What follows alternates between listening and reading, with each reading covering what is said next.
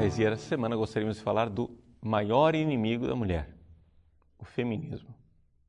O feminismo, sem dúvida alguma, é o maior inimigo da mulher, porque está desmontando a imagem da mulher tal qual Deus a criou.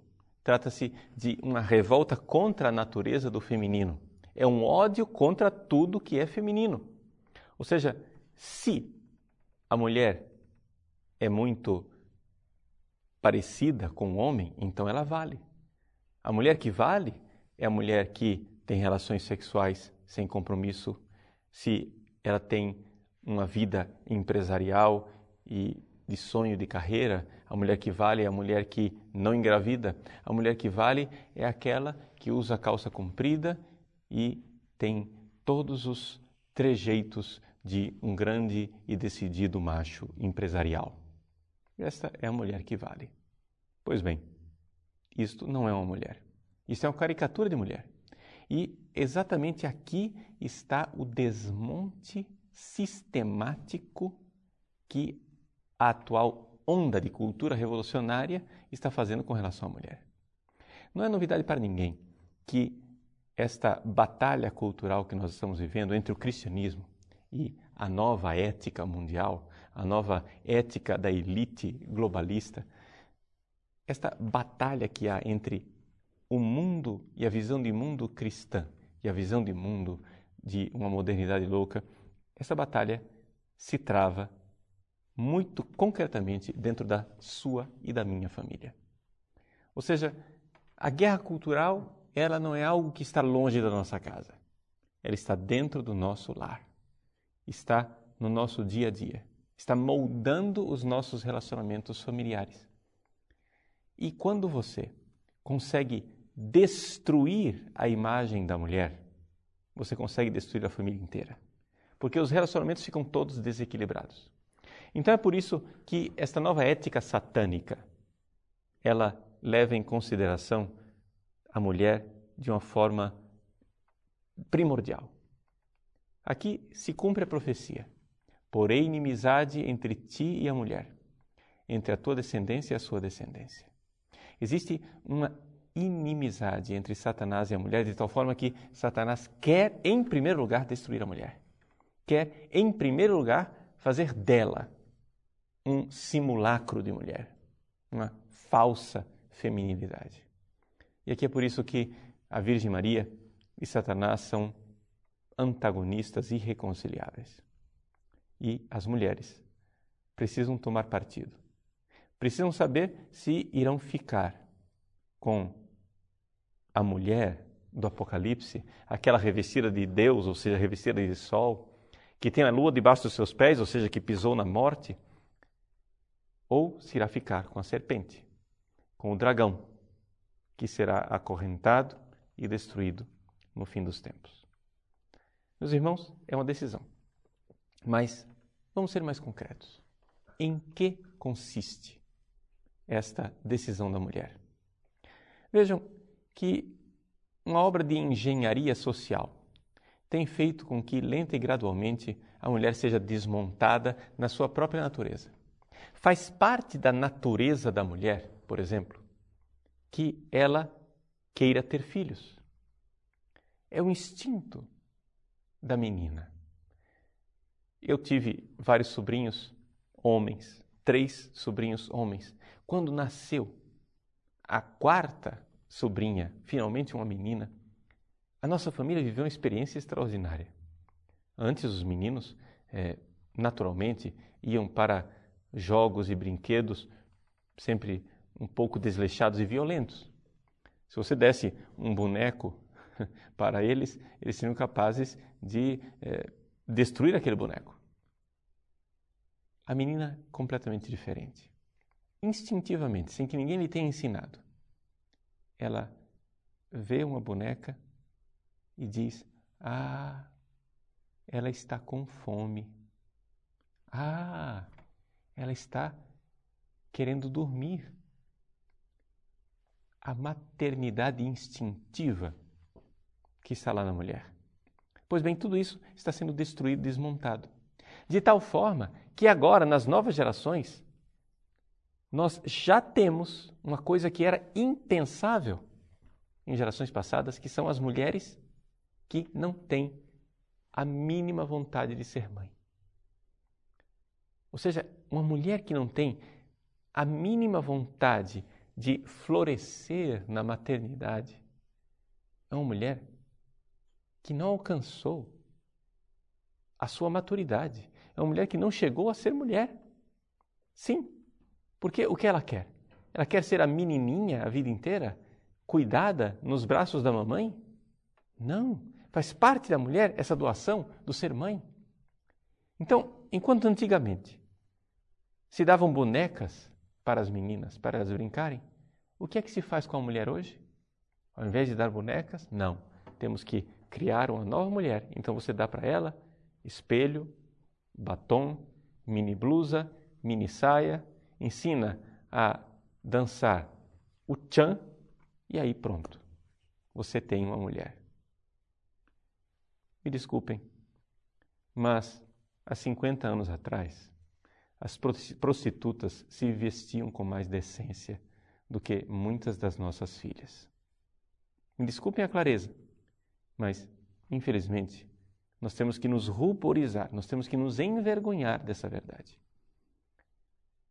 As mulheres estão sendo educadas para fazer o sexo sem compromisso, como se fosse um parque de diversões, como se aquilo não tivesse nada a ver com a vida. Com a vida. Sexo tem a ver com vida. Sexo tem a ver com maternidade. Agora, desde pequenina a gente põe na cabeça da menina que é uma escravidão ser mãe. Que ser mãe é terrível. Que filho dá trabalho, filho não é dom, filho é uma desgraça. Filho vai atrapalhar sua carreira. Filho vai impedir você de ir para a universidade. Filho vai impedir você de trabalhar, filho vai impedir você de ir para as férias em Cancún. O filho vai deformar seu corpo. Você vai ficar com a sua barriga flácida, com as suas mamas deformadas. Então, aqui nós temos a total deformação da mulher. O ideal de beleza que se coloca para as nossas filhas é o ideal da mulher estéril.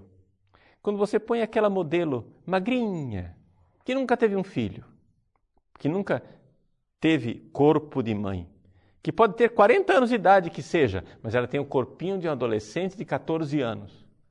Isto é a exaltação da esterilidade como ideal feminino. Ou seja, bonito é a mulher estéril. Bonito é um ventre que se tornou um túmulo. Bonito é não ter filho. Bonito é ser independente e ser feliz fazendo sexo como se fosse um parque de diversões. Meus queridos, isso destrói a mulher. Porque na própria natureza da mulher está o fato de que quando ela quer uma relação sexual, ela quer antes da relação um vínculo afetivo. Faz parte da mulher ser recatada sexualmente exatamente por isso. Por quê? Porque na própria natureza que Deus criou, a mulher sabe que o sexo tem uma consequência, chama-se gravidez. E a gravidez sem um vínculo anterior faz com que ela termine com uma criança sem pai, o que é um fardo, o que é algo ruim. Então, hoje, ao desvincular sexo de vida, sexo de reprodução, ao desvincular o sexo dos nascimentos de pessoas, nós estamos aqui fazendo uma cisão dentro da própria mulher.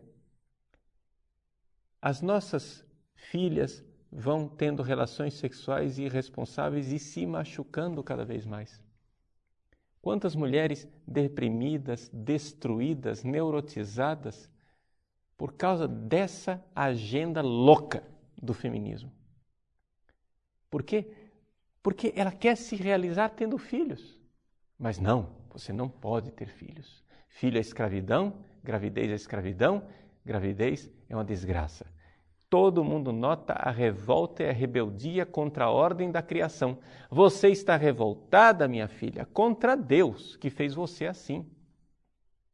Não Não se revolte contra Deus e veja a beleza do que Deus fez. Deus te deu a capacidade de gerar a vida. O seu ventre é o santuário da vida. Ali acontece o milagre da criação. Ali Deus cria almas do nada. Quando o espermatozoide se une com o óvulo dentro do ventre da mulher, ali acontece o milagre da criação e Deus diz: faça-se uma alma. Agora, este santuário da vida, do milagre da criação, está sendo transformado cada vez mais em túmulos. Essa é a realidade. Essa é a grande verdade. Quem quer ver isso, veja os nossos vídeos a respeito do aborto, mas não somente a respeito dos abortos ocultos que acontecem quando as pessoas, quando as mulheres tomam pílulas anticoncepcionais. Pois bem, além desta realidade, nós vemos que ao jogar a mulher no mundo do trabalho, o feitiço se virou contra o feiticeiro. Ou seja, o direito da mulher de trabalhar transformou-se no dever da mulher de trabalhar. Porque o mercado de trabalho está tão saturado que agora você tem uma quantidade enorme de pessoas dispostas a trabalhar por uma remuneração menor. Então o que acontece? Acontece que os salários baixam e baixando os salários, evidente, não basta somente o homem trabalhar. A mulher tem que também trabalhar. Mas se você for fazer uma pesquisa, e essas pesquisas nós não as, fazemos aqui no Brasil, mas nos Estados Unidos já há pesquisas nesse sentido. Se você for fazer uma pesquisa no meio das mulheres, você irá encontrar o fato seguinte: que a maior parte das mulheres estaria disposta a trabalhar menos, a ter um emprego somente de part-time, ou seja, metade do expediente para ter mais tempo para os seus filhos para ter mais tempo para a sua casa. Por exemplo, faz parte da própria natureza da mulher querer ter a sua casa arrumada, querer decorar a sua casa, querer cuidar da sua casa. Quando, por exemplo, a visão feminista colocou que o homem deve é, trabalhar nos serviços domésticos e cuidar dos filhos da mesma forma que a mulher. A visão feminista não considera o seguinte: tudo bem, o homem pode ajudar a lavar os pratos e arrumar a casa. O homem pode ajudar a trocar as fraldas das crianças e colocá-las para dormir, sem dúvida alguma, só que tem uma diferença, minha irmã. Você precisa fazer isso para a sua realização pessoal, porque uma mulher que não cuida da sua casa é uma mulher frustrada. Enquanto o homem, se ele não decorar o seu apartamento ou seu quarto, para ele não é uma frustração extraordinária. Entende? Mas se você não arrumar a sua casa, não tiver o seu cantinho, não tiver o seu aconchego, se você não despender energia fazendo isso, você não se sente bem. O homem pode cuidar dos seus filhos, mas se você quiser se realizar enquanto pessoa, você, mulher, precisa saber que você precisa cuidar dos seus filhos para a sua própria felicidade. Agora, claro, existe aí um cansaço, existe aí uma cruz, existe aí uma doação, mas que novidade! Existe cruz, cansaço e doação em tudo aquilo que de bom e bonito nós encontramos nas nossas vocações. A diferença é que quando a vocação é verdadeira, a cruz ela é carregada com uma alegria. Quando a vocação é verdadeira, existe uma alegria na doação. O problema é que nós estamos envenenando as mulheres cada vez mais, envenenando-as cada vez mais com a ideologia contrária à natureza de que ser mulher é ruim.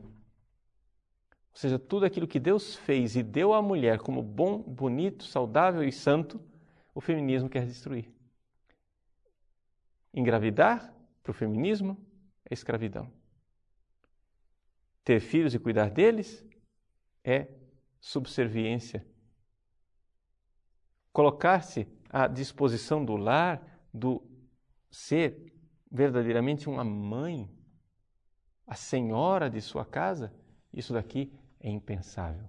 As mulheres têm que ir para o mercado de trabalho para competir com os homens, até que finalmente nós cheguemos ao ponto de que as mulheres tenham o mesmo teto salarial do homem e possamos equiparar que os homens são tão bem remunerados quanto as mulheres. É isso que nós precisamos lutar, é isso que nós precisamos alcançar. O problema das feministas é que a maior parte delas perdeu a sua alma feminina. Não é não é absolutamente de espantar que as maiores líderes dos movimentos feministas sejam, infelizmente, todas lésbicas. Ou seja, perderam a alma feminina, perderam o sabor do ser mulher e gostariam, na verdade, de ocupar o lugar dos homens. O maior inimigo das mulheres é o feminismo. Não estou aqui condenando nenhuma lésbica dizendo você é uma perversão e uma desgraça. Não estou dizendo isso. O que eu estou dizendo é que a igreja sente por você profundo amor e compaixão. E por isso, a igreja convida você a se reconciliar com sua alma feminina, assim como convida todas as mulheres. Não há discriminação. Esse parresia não é só para as mulheres homossexuais.